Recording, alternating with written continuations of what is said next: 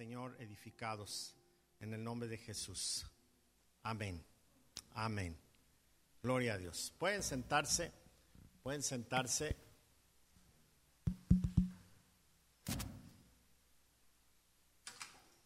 Este voy a apagar este, ¿eh?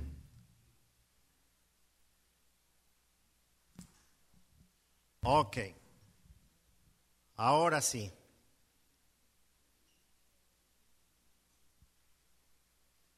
¿Cómo están? ¿Bendecidos? ¿Sin miedo? ¿Y con ganas? ¿Quién me dijo por ahí? ¿Sin ganas y con miedo? No, no, se equivocó. Se equivocó totalmente. Es sin miedo y con ganas. O al revés, con ganas y sin miedo, ¿verdad? Eh, es que como le dije que al revés, pues dijo que con miedo y sin ganas, pero no. Pues gracias a Dios que podemos reunirnos nuevamente, que podemos meditar en la palabra del Señor y que juntos podamos eh, aprender cada vez más. Hoy vamos a ver un tema este, bonito, muy, muy bonito, medio raro en algún pasaje, en algunos versos, pero, pero bonito y este, porque habla de, de la familia. ¿Usted ha tenido alguna vez problemas familiares? ¿Sí? ¿Se ha peleado con parientes? ¿Sí? De esos parientes que se dejan de hablar de repente, ¿no? Y este, y qué feo, ¿no? Qué feo que se pelea uno entre parientes. Yo no me acuerdo en lo personal que me haya peleado con algún pariente, ¿no? Ni cuando era yo un mundanote, no. Eso no. ¿Será que estoy así como la mantequilla, no? A mí se me resbala todo. Ah, yo sigo siendo. Y, y este, pero, pero sí hay personas que se ofenden con una miradita, con una tosita de boca, con, con una actitud, ¿verdad? Y entonces ya se nos acabó el mundo porque nos enojamos. Y, hoy vamos a ver precisamente un tema de, de, problemas familiares que está en Génesis capítulo 31. Y como ustedes recuerdan, estamos leyendo la historia, ¿verdad?, del Génesis. Y ahorita estamos ya avanzaditos en las generaciones. Y estamos pues con Jacob eh, después de, todo lo que, vimos de la creación, Adán y Eva, vimos a Noé, el arca, el arca como el, diluvio, todo esto hasta que llegamos a Abraham. Y entonces ya vimos toda la vida de Abraham, ya lo sepultamos, este, eh, y luego siguió su hijo, Isaac, y ahora estamos con el nieto, que es Jacob. Y Isaac se quedó allá en la tierra de Canaán, y tomamos la historia de Jacob. Entonces Jacob, eh, su, mamá y su papá lo mandaron a la, tierra de, de, de, donde era Abraham para que buscara esposa. Y entonces eh, él obedeció, aunque iba huyendo también de su hermano, este, para que no tuvieran conflicto precisamente familiar. Y entonces él, él llegó al, al lugar de donde nació su papá más bien llegó a Arán y, ahí se encontró con Labán y pues lo engañaron, ¿verdad? El engañador terminó engañado. Le dieron gato por liebre. Eh, pidió este la menor y le dieron la mayor. Como los músicos cuando les pides una nota y dame la menor y le dieron la mayor. Dicen que era mal músico Labán. Entonces, este y luego ya le dio a la otra hija. ¿Cuántos años trabajó, se acuerdan? Por una, siete años. Y por la otra, otros siete. Y luego le pidió una prórroga de trabajo, ¿verdad? Para que tuviera ganado. Entonces le hicieron un trato para el ganado, para, para que después este Jacob se pudiera ir. Y le dijo que seis años. Entonces estuvo trabajando seis años para poder hacer su ronchita y poder un día irse con, su familia y tener su, su propio ganado y sus propias pertenencias. Entonces, pues más o menos así fue el trato y, y la pregunta de los 64 mil fue cuando Jacob le preguntó a sus esposas que si querían irse con él y entonces ellas dijeron, sí, pues acá nuestro padre nos ha reducido a, como a hijas de vecino. Bueno, no, voy a leer mejor para no estar inventando cosas, ¿no? Verso 15, Génesis 3, 15, les preguntó él a sus esposas y entonces ellas dijeron, Él ha reducido nuestros derechos a los mismos que tienen las mujeres extranjeras, a eso me refería hijas de vecino, ¿ah? Dice, y después de habernos vendido, derrochó el dinero que tú le pagaste por nosotras. Toda la riqueza que Dios le ha quitado a nuestro Padre y te ha dado a ti, nos pertenece legalmente a nosotras y nuestros hijos. Así que adelante, haz todo lo que Dios te ha dicho. Entonces Jacob hizo que sus esposas y sus hijos subieran a los camellos y los puso en marcha a todos sus animales reunió todas las pertenencias que había adquirido en Padam Aram y salió hacia la tierra de Canaán donde vivía su padre Isaac. En el momento de partir, Labán estaba lejos, esquilando sus ovejas. Así que Raquel robó los ídolos de familia de su padre y los llevó consigo. Jacob fue más listo que Labán el arameo. Ahora al revés, ¿verdad? Ahora fue el, eh, Jacob el que se puso las pilas. Dice, porque salieron en secreto y nunca les dijeron que se iban. De ese modo Jacob se llevó todas sus pertenencias y cruzó el río Éufrates en dirección a la zona montañosa de Galaad. Bueno, pues hasta aquí está la, salida de Jacob eh, algunos dicen, bueno, otra vez Jacob volvió a las andadas del engaño y todo eso. Realmente Labán tomó como un engaño el que no le haya avisado que salía, pero a ver, analícenlo ustedes, ¿lo iba a dejar ir? No lo iba a dejar ir, ya el, suegro ya lo había visto como, como, pues lo redujo casi, casi a esclavo, como su propiedad. Entonces, eh, pero Dios estaba bendiciendo la vida de, Jacob. Y Labán, unos versos antes, reconoce esto. Vimos la semana pasada que le dice a, Jacob, ¿sabes qué? Dios me ha bendecido a través de ti, Dios está contigo. Entonces, eh, no te puedo dejar ir porque entonces se me va la bendición. Qué bonito, ¿no? Que alguien le diga, no te vayas porque por ti Dios nos bendice. Esa parte es, es, bonita. Reconocieron, por ejemplo, a José más adelante en la historia, en la misma historia, vamos a ver cómo José, el soñador, que así lo conocemos, es reconocido porque la mano de Dios está sobre él y todo lo que él hacía prosperaba porque Dios estaba con él y la gente se dio cuenta que Dios estaba con él. Ojalá y todos vieran esa bendición, no precisamente que nosotros relacionamos la bendición a veces con la prosperidad económica, pero aún en la cárcel José, cuando estaba ahí, eh, la gente reconocía que Dios estaba con, José, aun cuando él estaba preso. Entonces, eh, la, presencia de Dios se echa de ver en una persona en cualquier condición en la que se encuentre, aún en el hospital enfermo, la, mano de Dios se ve en una persona que está consagrada y que el Señor está mostrándose en medio de todo. Bueno, pues no se hubiese ido así, eh, despedido correctamente, porque el Labán no lo iba a dejar. Entonces Jacob tomó una, una decisión. Las hijas se dieron cuenta de esto también. Dijeron, oye, pues mi papá ya nos tiene como a hijas de vecino, ya no nos respeta, ya, ya este, agarró el dinero que le, que le pagaste por nosotras y no nos compartió. Ahora, hay algo bien importante. ¿Sí vieron lo de los ídolos? ¿Sí? Entonces, ¿por qué, por qué tenía ídolos Labán si se supone que eran de, la familia? Labán es, eh, de Labán descienden los arameos, pero que son descendientes de Abraham. También son de la familia de Abraham.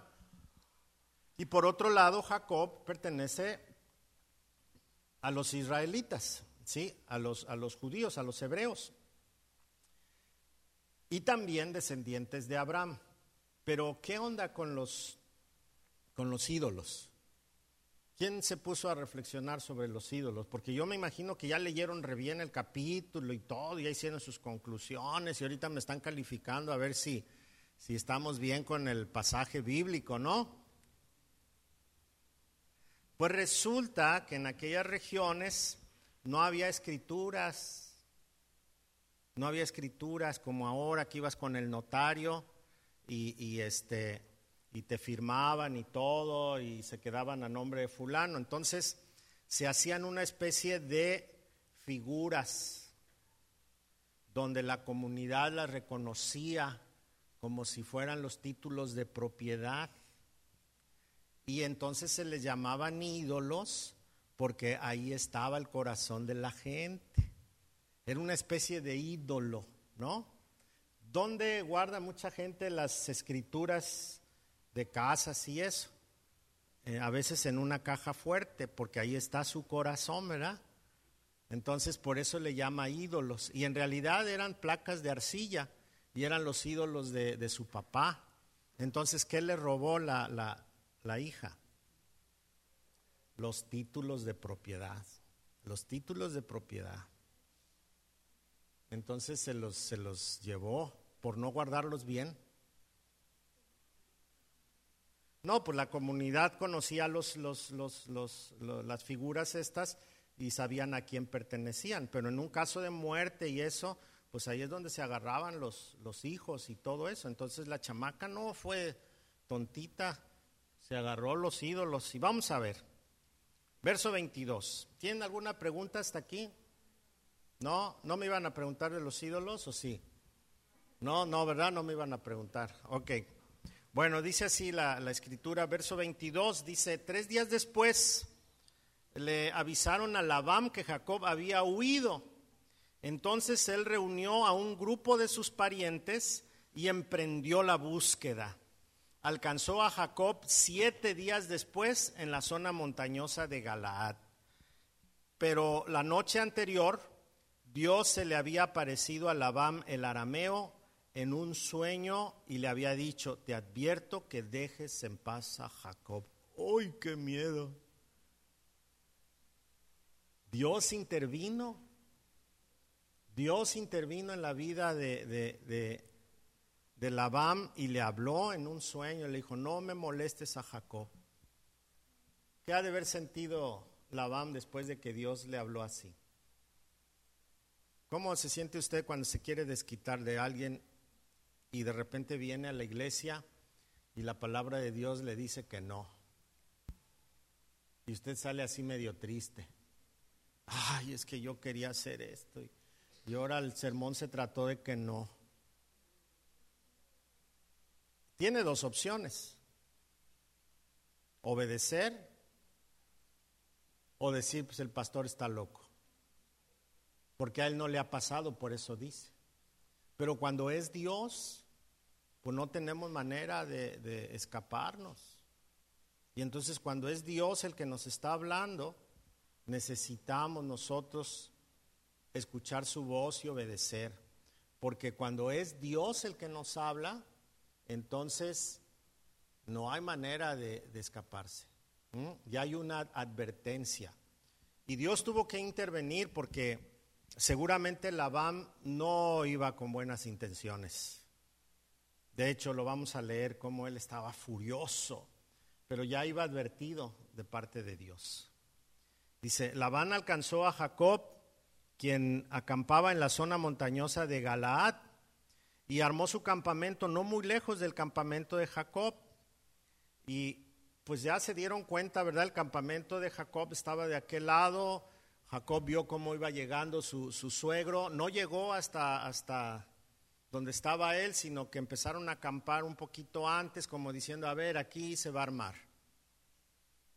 Y, y se esperaron a ver qué es lo que iba a suceder. Y entonces el que tomó la iniciativa fue la BAM, regularmente así era.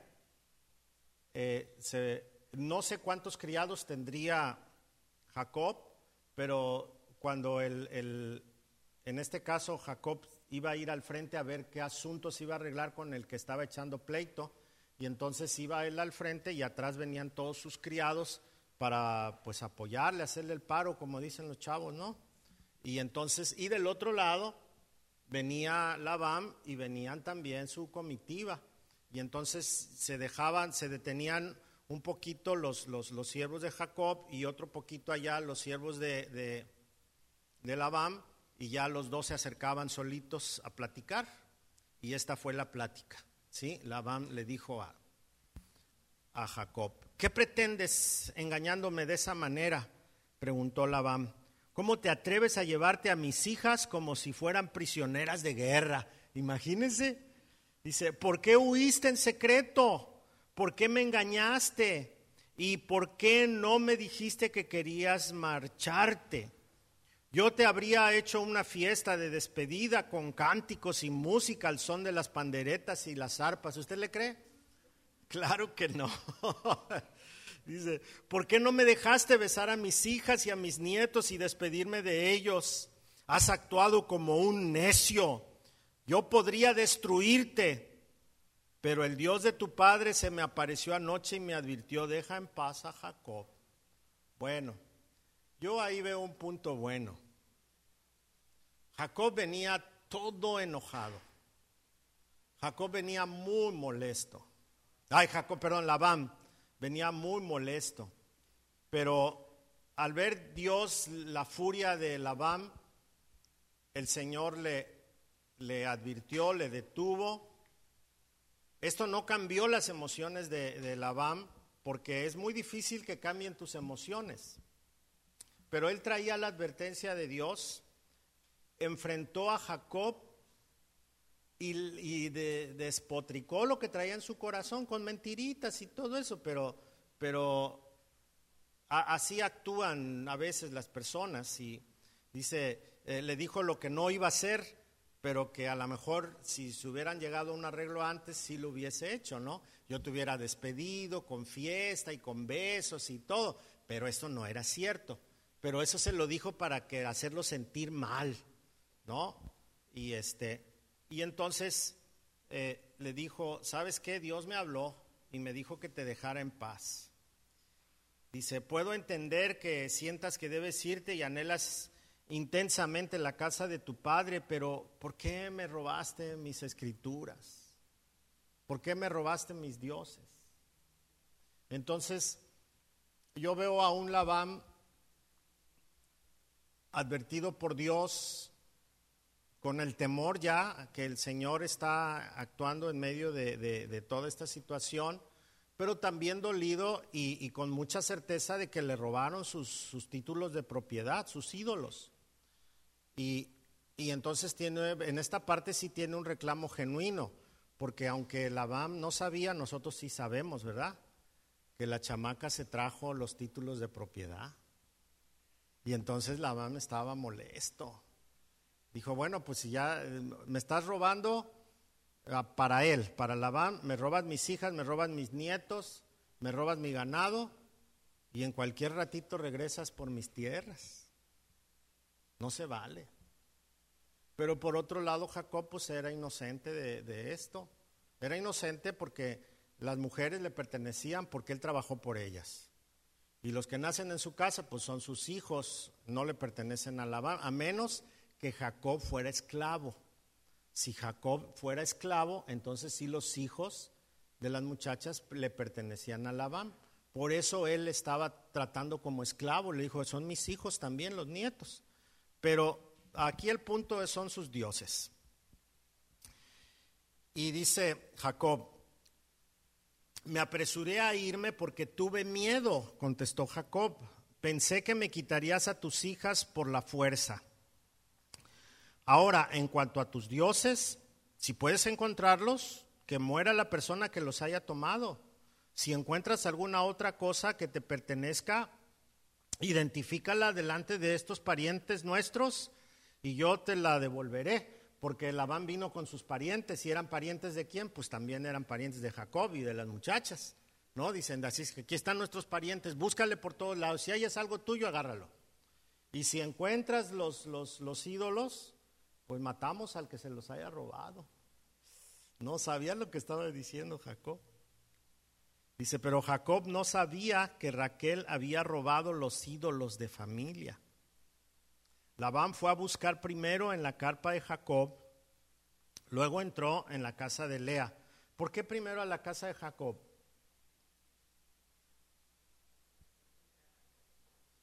Porque él era el jefe. No podía entrar a ninguna otra casa, a ninguna carpa, si no entraba primero a la, a la del patrón. Y si el patrón permitía que esculcaran su casa o su tienda en este caso, entonces podían revisar cualquier otra tienda. Si él no permitía que su tienda la, la, revisaran, entonces tampoco ninguno se iba a dejar. Entonces por eso empezó por, por Jacob. Dice, luego entró en la de Lea y después buscó en las carpas de las dos esposas esclavas, pero no encontró nada. Y por último fue a la de Raquel. Y tan, tan, tan, tan. Y aquí es como en las telenovelas, ya sabemos, ¿verdad? Pero el pobre de Labán no sabe. Y miren, pobrecito, cómo lo engañan. Dice, pero Raquel había tomado los ídolos y los había escondido en la montura de su camello y estaba sentada encima de ellos. Cuando Labán terminó de buscar en cada rincón de la carpa sin encontrarlos, ella le dijo a su padre, por favor, perdone mi señor si no me levanto ante usted. Es que estoy con mi periodo menstrual. Labán pues continuó su búsqueda, pero no pudo encontrar los ídolos de la familia. Entonces la muchacha Raquel lo engañó, le dijo una mentira. Y, yo me preguntaba, ¿por qué, ¿por qué Raquel se lo robó? ¿Por qué mintió? Raquel es un símbolo de, bendición en, el, en, el, en el, los términos bíblicos, familiares y todo esto. Y por la descendencia, Raquel es una mujer de, que, en la cual podemos pensar en, en alguien de bendición. ¿Por qué lo robó?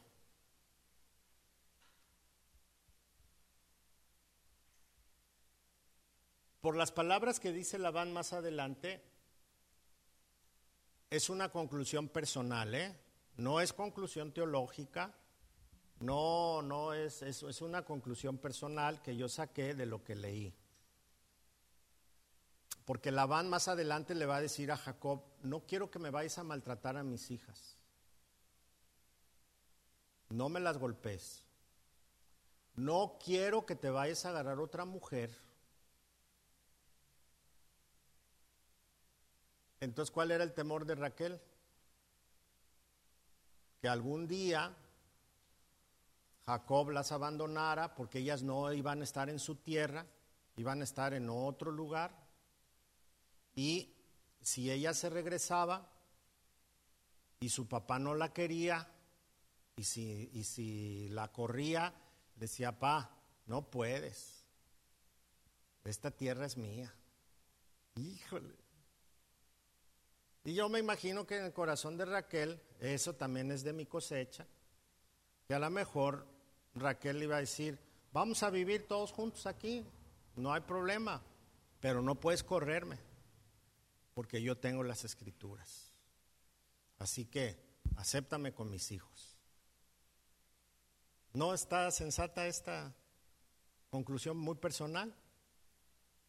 Hasta parece de, la telenovela de la, de la tarde, ¿verdad? Ok, pero ese es un punto muy personal, pensando en el corazón de mujer. ¿O ustedes qué harían, mujeres? No, no está bien que se hayan robado las escrituras, ¿eh? Pero una mujer siempre está pensando en su seguridad.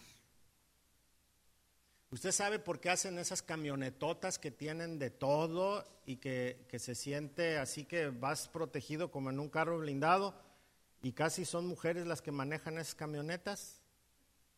¿Por qué cree? porque se siente segura una mujer en una camioneta, ¿verdad?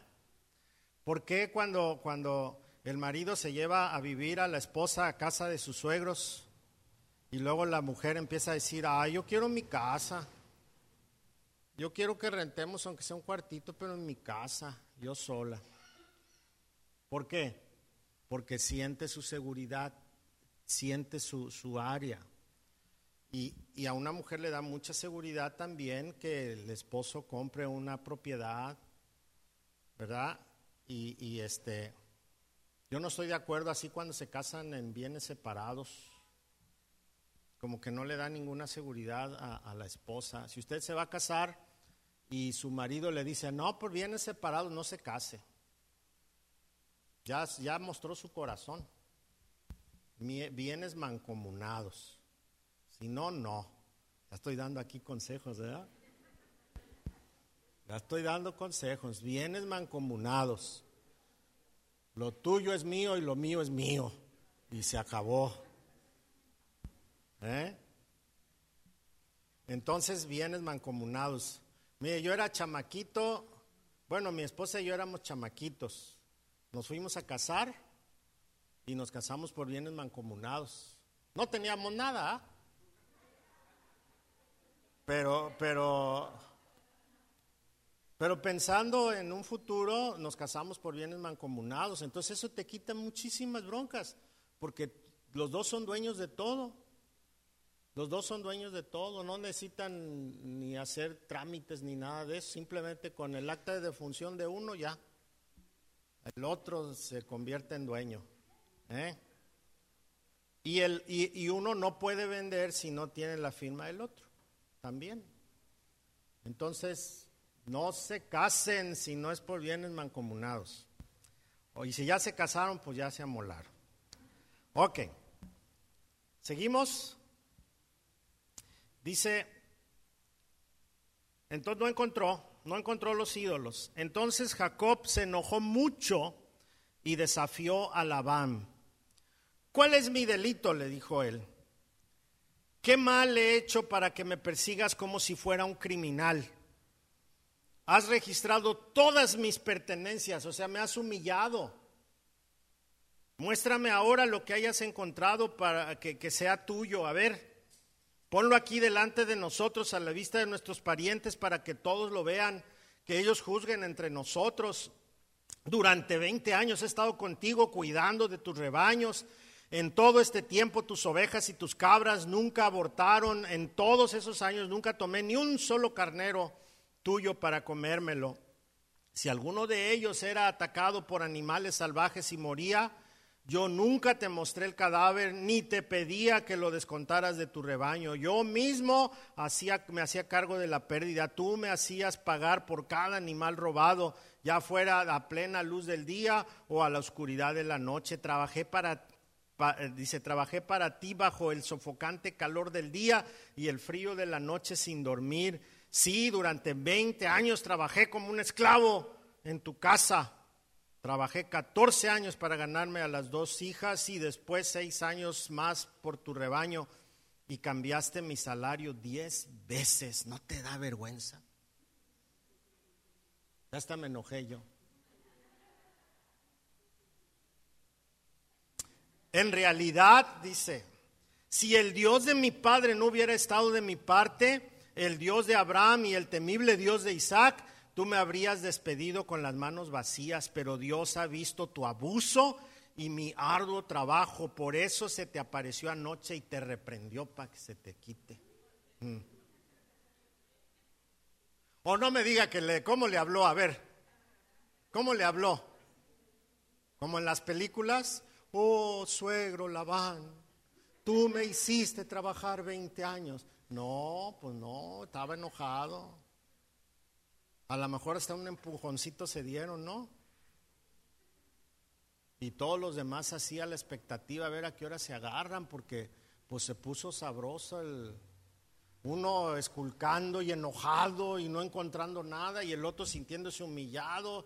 Oye, me, me estás revisando como si yo fuera un ladrón. Y, entonces empieza el reclamo, yo trabajé para ti, ya la relación familiar ya estaba tronada. Ya, ¿qué más?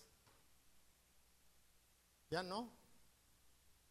Imagínate una familia que se trata así, uno trata al otro de ladrón y el otro tiene mucho que quejarse y, pues ya no más falta que se agarren a golpes. ¿No se ha peleado usted con nadie así? A lo mejor no así ni por los mismos motivos, pero, pero siempre en las familias no falta pleito. A veces se pelea uno con la suegra, a veces se pelea uno con el primo, con la prima, con, con el hermano, la hermana. Yo conozco familias que entre hermanos no se hablan, entre padre e hijo no se hablan. Híjole, y, es terrible. Tardan tiempo sin hablarse. Y esto no es correcto. Y cuando revisamos las, las razones, pues los dos tienen sus razones y los dos tienen forma de decir que, que aquel no merece que le hablen. Entonces aquí vamos a ver dos razones válidas. Por ejemplo, la, razón de Jacob es muy válida porque él sabía que Labán no lo iba a dejar ir. Es muy válida porque eh, él, todo el reclamo destapó su corazón, sanó ahí, hizo su catarsis, ¿verdad? Y le soltó todo. Y le dijo, mira, tú me, esclavizaste, me vendiste a las esposas, no me dejaste ir, me cambiaste diez veces el salario. Dice, oye, no, y siempre a tu favor y ahora me tratas como ladrón. Y por otro lado, este Labán estaba enojado porque no le avisaron. Como quiera eran sus hijas, ¿no? Y sus nietos. Por otro lado, él, él se sentía eh, despojado de lo que era suyo, de sus escrituras, de sus ídolos. Entonces, con mucha razón venía a echar pleito. Entonces ya la relación estaba rota entre las dos familias. Y ya nada más quedaba o nos agarramos aquí y a ver quién gana, o nos despedimos peleados y ahí muere. ¿Qué consejo les daría a usted?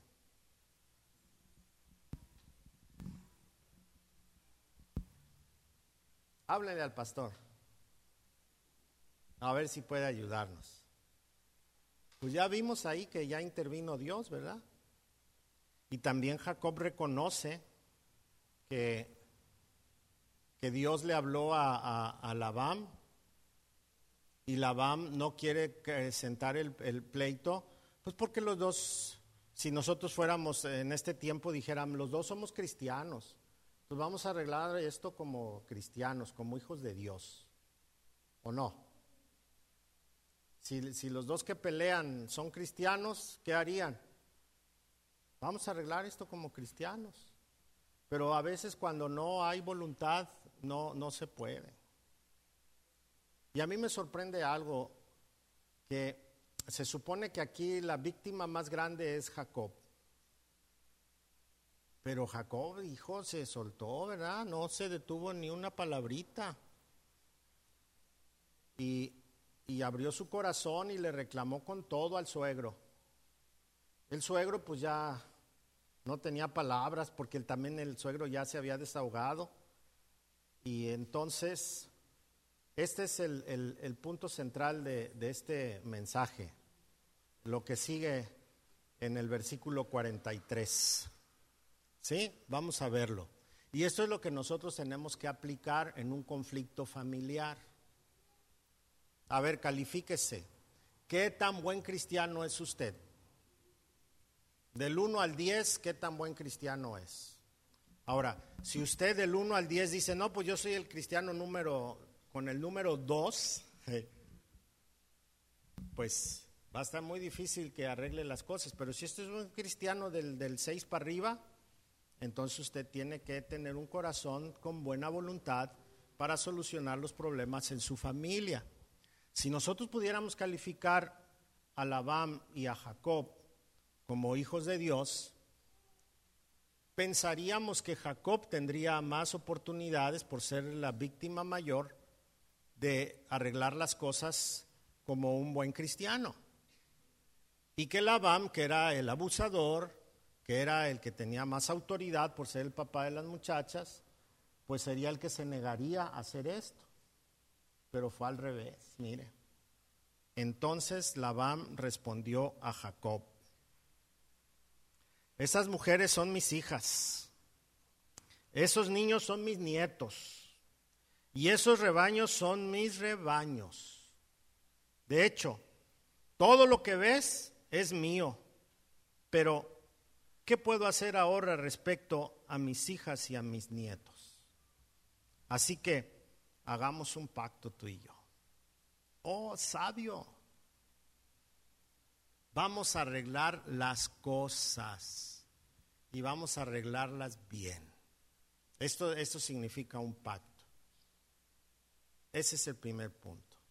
Si usted está pasando por un momento familiar difícil, si usted no ha podido reconciliarse con parte de la familia o con algún miembro de la familia que ya tenga pleito por tiempo, es bueno que ore a Dios, que ponga el asunto en, en las manos de nuestro Señor y, y que espere a que el Señor le muestre el momento adecuado. Seguramente Dios no le va a dejar un año dos años, ni siquiera meses.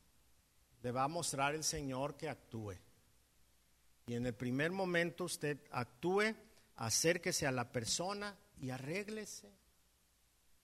A veces, aunque uno no tenga la culpa, un corazón cristiano a veces tiene que pedir perdón. Dice, ¿yo por qué voy a pedir perdón si a mí fue el que me hizo?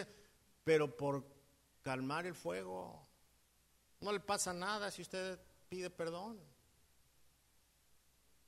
O a veces usted tiene que este, apechugar, como dicen, el, recibir el agravio, aunque usted no haya sido el que lastimó a nadie. A veces hay que perdonar una deuda posiblemente. A veces hay que pasar por alto aquellas ofensas que nos hicieron. Pero lo que Dios quiere es que lleguemos a un arreglo sabio, de acuerdo a lo que Dios quiere. Amén.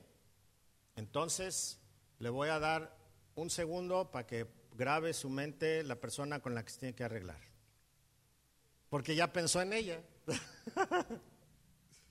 ¿Sí? Ya tiene a su pariente con el que se peleó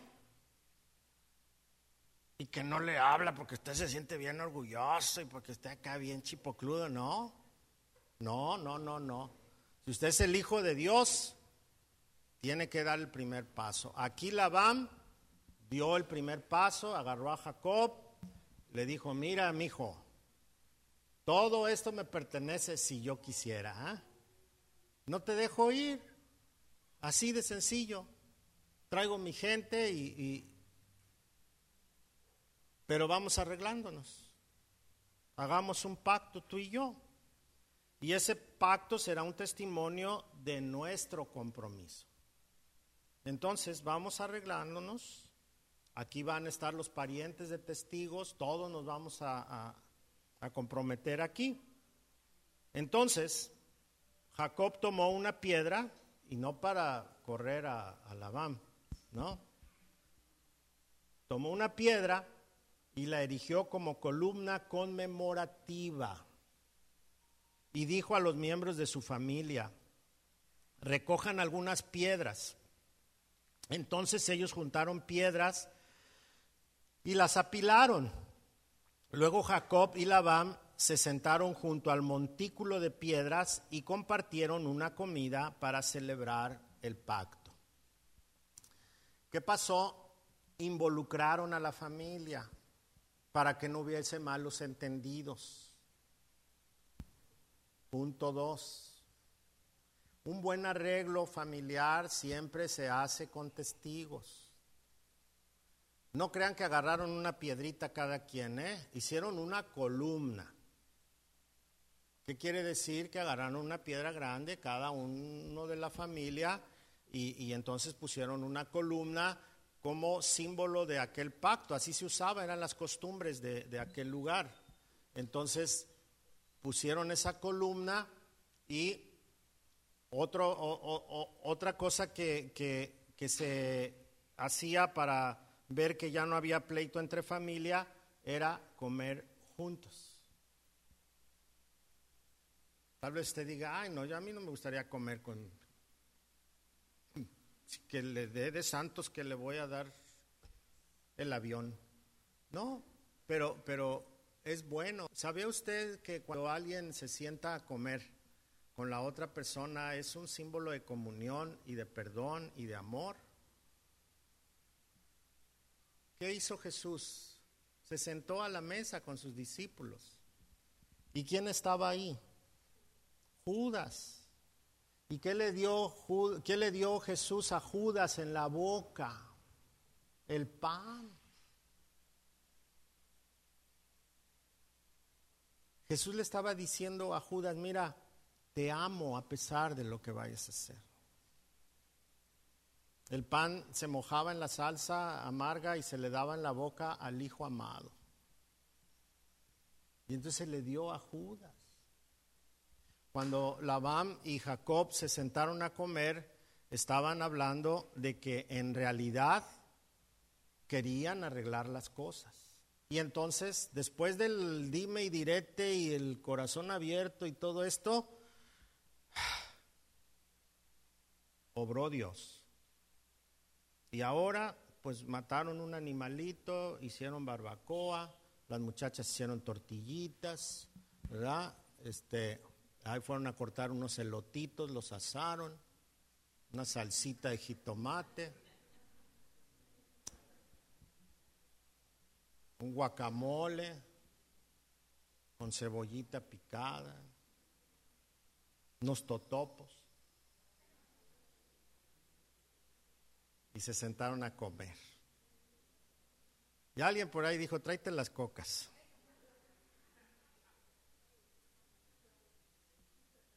Bueno, estoy contemporanizando, pues. ¿No? Entonces comieron. Entonces quiere decir que, que la cosa ya estaba bien, eh, eh, el asunto no, no pasó a mayores, la familia se estaba reconciliando y dice aquí el verso 47, con el fin de conmemorar el suceso, Labán llamó a aquel lugar Hegar Sahaduta, que significa montículo del testimonio en arameo, y Jacob lo llamó Galaad, que significa montículo del testimonio en hebreo. Los dos le pusieron el nombre de acuerdo a su idioma y entonces viene el tercer punto. Labam declaró, este montículo de piedras quedará como testimonio para recordarnos el pacto que hemos hecho hoy. Cuando se hacía un pacto, quería decir que no iban a volver a pelear. ¿Eh? No iban a volver a pelear. Esto explica por qué ese lugar fue llamado Montículo del Testimonio, Galaad. Aquí está, la familia no va a volver a pelear. Estamos en paz. Pero también se le llamó Mispa, que significa torre de vigilancia. Y entonces este voto que hicieron ellos como familia que, ya pusieron la torre y se sentaron a comer y, ya después de que comes te da sueñito, ¿no?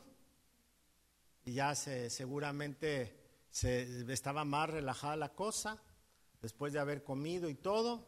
Y entonces Labán dijo, que el Señor nos vigile a los dos para cerciorarse de que guardemos este pacto cuando estemos lejos el uno del otro.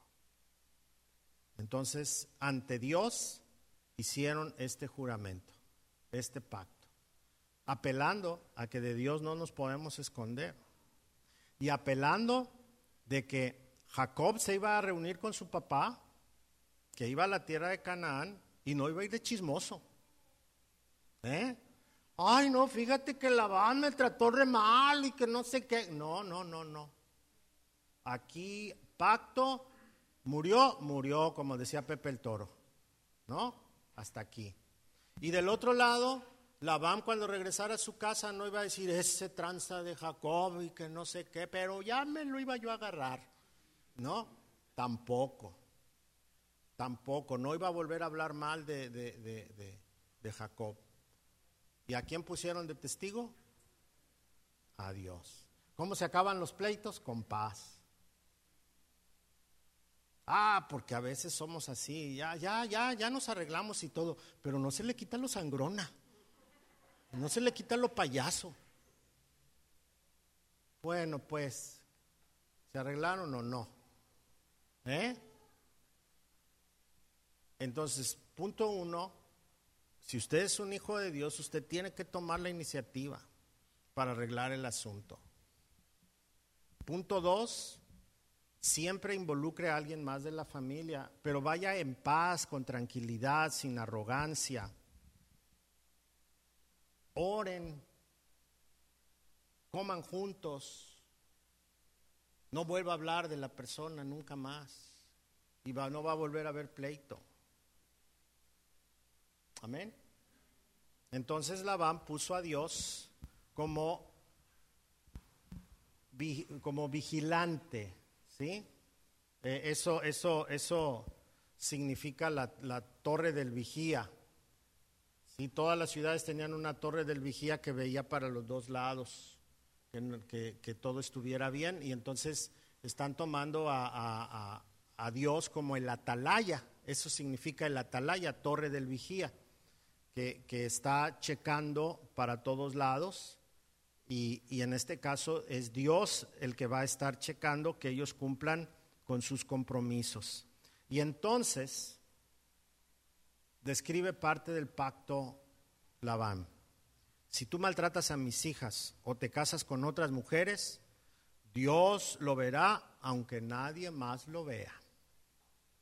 Así que trátame bien a mis hijas, por favor, y no me las vayas a dejar por otra mujer. Esa era una necesidad que tenía Labán y la metieron en el pacto. Y dice, Él es testigo de este pacto entre nosotros. Así que trátame bien a la familia. Mira, Job, mis hijas se van a ir a vivir a otro lado que no conocen y tengo temor de que me las maltrates. Así que cuídame. Cuando se casan y entregan a la hija, ¿Qué se siente, Margarito? ¿Eh? Pues yo no he entregado hijas porque pues, ¿verdad? Me la, me la cuidas. No me vais a salir al rato que qué pasó contigo, ¿eh? Entonces me la cuidas. 51. ¿Ya se cansaron? Dice, mira este montículo de piedras, continuó Labán, y mira esta columna conmemorativa que he levantado entre nosotros. Están entre tú y yo como testigos de nuestros votos. Yo nunca cruzaré este montículo de piedra para hacerte daño. Y tú nunca debes cruzar estas piedras o esta columna conmemorativa para hacerme daño. Nos podemos recibir como compas pero nunca con otras intenciones. ¿Qué está diciendo? No vamos a volver a pelear nunca. Pues así se arreglarían los pleitos familiares, ¿no? No nos vamos a volver a pelear nunca. Eso es lo que significa. Y entonces invocó al Dios, dice, invoco al Dios de nuestros antepasados, el Dios de tu abuelo Abraham y el Dios de mi abuelo Nacor para que sea juez entre nosotros. Entonces Jacob juró delante del temible Dios de su padre Isaac respetar la línea fronteriza. Labán fue inteligente también, porque así, de todos modos, dando el caso de que se hayan llevado las escrituras, no iban a volver para agarrar posesión, porque ya habían marcado una frontera y había testigos y todo era como deshacer los ídolos aquellos o las escrituras aquellas y hacer una nueva. Y también ese montículo tenía que ver con eso. Luego Jacob ofreció un sacrificio a Dios ahí en el monte e invitó a todos a un banquete para celebrar el pacto. Después de comer, pasaron la noche en el monte. El primer pacto fue entre ellos dos y comieron juntos. Ya después involucraron a todo el pueblo, a, los dos campamentos. Y entonces se hizo la pachanga grande, ¿no? Entonces ya se abrazaron unos a otros y se calmó la presión y todo, porque no solamente se tenían que arreglar ellos como, como los involucrados número uno, sino que también tenían que, que hacer que el, grupo de Jacob, los siervos de Jacob, eh, tuvieran buena amistad con los siervos de, de, Labán, para que, eh, previendo que en un futuro no fueran a pelear tampoco ellos. Entonces se hizo ahí la, la, fiesta como una sola familia, como debe de ser. Labán se levantó temprano a la mañana siguiente, besó a sus nietos, a sus hijas y los bendijo y después se marchó y regresó a su casa. Qué bonito. De venir en pleito, terminaron bendecidos. Bendijo a la familia. Vamos a ver primera, segunda a los Corintios, capítulo 5, verso 18, para terminar nuestro estudio bíblico.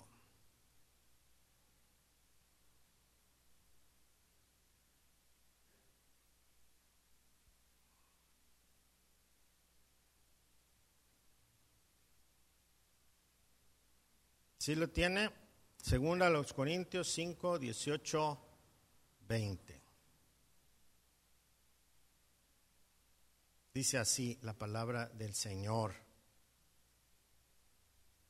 Y todo esto es un regalo de Dios, quien nos trajo de vuelta a sí mismo por medio de Cristo.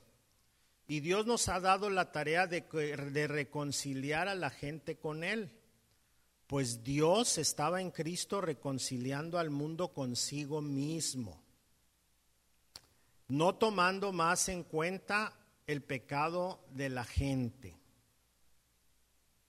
Y nos dio a nosotros este maravilloso mensaje de reconciliación. Así que somos embajadores de Cristo. Dios hace su llamado por medio de nosotros. Hablemos en nombre de Cristo cuando les rogamos reconciliados con Dios o vuélvanse a Dios. Así que este pasaje nos ayuda a reflexionar en cuanto a la problemática familiar. El próximo capítulo también nos va a enseñar de la reconciliación familiar. Pero cuando nosotros pensemos en alguien que nos ha lastimado, en alguien que nos ha ofendido tanto que merece nuestro desprecio o merece que no le hablemos o, a nuestra idea merece que, que, que le castiguemos, piense en Jesucristo. Piense en nuestra relación con Dios. Todos hubiésemos sido fulminados por nuestro pecado y por todas las ofensas que le hemos hecho a Dios. ¿Quiénes somos nosotros para estar peleados con un pariente? ¿Quiénes somos nosotros para ya no hablarle a fulanito, a menganito, y aunque no sea nuestro pariente? No tenemos el derecho. Y no tenemos el derecho por la simple razón de que somos embajadores de Cristo. Cristo vino a reconciliarnos con Dios y a nosotros nos ha dado el ministerio de la reconciliación. Y el ministerio de la reconciliación es que nosotros vamos a ayudar a las personas a que se vuelvan a Dios. Por lo tanto, mi corazón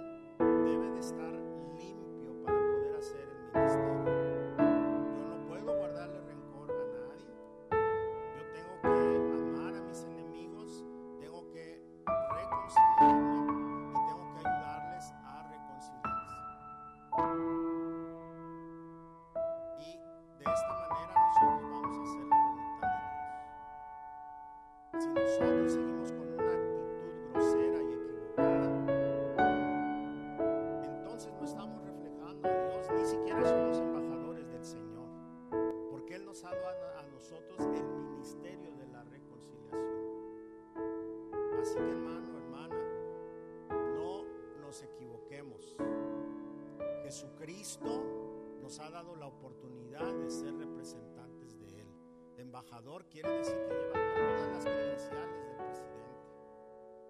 Y nosotros traemos todas las credenciales de Cristo para poder hacer nuestro ministerio. Él nos salvó, Él nos perdonó, Él nos reconcilió, Él nos ha redimido del pozo en el que vivíamos sucio y equivocado para traernos de las tinieblas a su luz admirable. Entonces, ahora nos toca a nosotros practicar esta investidura que nos ha dado con las personas que nos rodean. No tenemos derecho a estar peleados con nadie. Si recordamos a alguien, yo le invito a que se reconcilie ya. Ya. Que no le afecte. Ay, es que ¿qué va a decir que de error? No le hace. Cristo fue humillado a lo sumo por mí. Cristo fue lastimado, avergonzado por mí. Que yo no sufra un, un desprecio. A lo mejor voy y le digo, ¿sabes qué? Quiero arreglar las cosas. No, no quiero. Bueno, pues ya quedó de él. Y voy a volver a insistir en la oportunidad que me dé otra vez. Y siempre voy a tener mi corazón dispuesto a perdonar, amar, arreglar las cosas. A invitarle una barbacoa.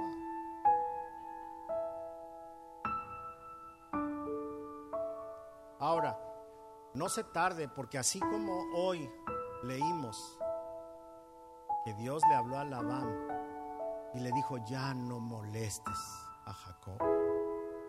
Hoy Dios le está llamando a usted y le está diciendo, ya no estés peleado con fulanito.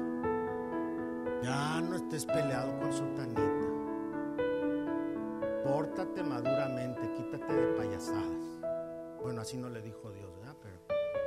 Pero ese lo digo yo. Y arréglate. Amén. Vamos a orar. Padre, estamos delante de tu presencia. ¿Qué podemos decir, Señor? Cuando tú nos enseñas estas cosas hermosas de tu palabra, de las historias, de, de, de, cómo se identifican con la vida que llevamos nosotros cada día. Queremos pedirte perdón porque no somos nadie, Señor, para, para despreciar o, o para odiar o para dejarle de hablar a cierta persona o sentirme ofendido. Pues yo también soy pecador, Señor, y también cometo errores. Perdóname si alguna vez he llevado al extremo todas estas cosas. Primero, quiero hacer pacto contigo, Señor, para que mi corazón cambie y lo amoldes de acuerdo al corazón de Cristo.